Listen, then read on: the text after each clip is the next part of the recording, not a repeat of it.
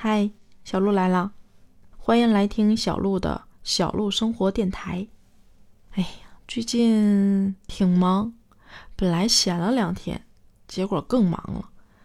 想看一部剧，一直想看这部剧，但是时间又比较紧，所以就没怎么看。什么剧啊？叫《冰与火》。哎，可不是那个美国那个播了五季六季的那个《冰与火之歌》啊。是由王一博跟陈晓演的那个《冰与火》，嗯，怎么样？好多那个王一博和陈晓的这个粉丝是不是都躁躁欲动啊？那我最近是没有时间看了，但是我跟你说，这部剧可真的是经历的挺曲折的。怎么曲折啊？这剧其实在二零年的时候就已经开拍，并且好像他的那个。嗯，拍摄期好像是一百二十天，就很早已经拍完了，然后一直一直都没有上线。为啥没上线？为啥这么难？因为它的题材其实还是挺敏感的，它是缉毒类的题材，所以国家在过审这块就审的比较严。但是它这个时间确实是太长了，据说是送审三次。本来是定定档星档的，星档是什么？我还真查了一下，跟你说一下。星档指的是这个电视的卫视台，就是可以在某一个电视台可以播出的。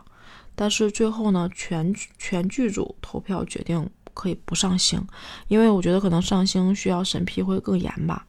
最后是在优酷上线的。哎，我就真的没见过这样的这个剧组，你知道吗？大家一直是盼着。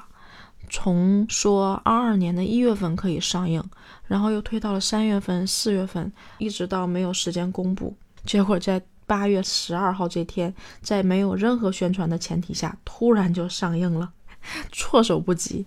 然后我看就是有在抖音评论的人说，这主演也也不知道发生什么，直接就上映了，提前也没有宣传。当时一个人在内蒙，一个人在内蒙挖煤。一个人在山西挖土，就是爆了这两个主演的这个嗯挖煤挖土的这个照片儿剧组也没有做任何的宣传，就突然上映了，就你感觉偷摸的就上映了，你知道吗？特别逗，嗯，挺有意思的。还有一个就是这部剧没有配音，都是原声演出，你可以听王一博跟陈晓的原声了，我觉得还是挺惊艳的，而且效果很不错。这剧吧。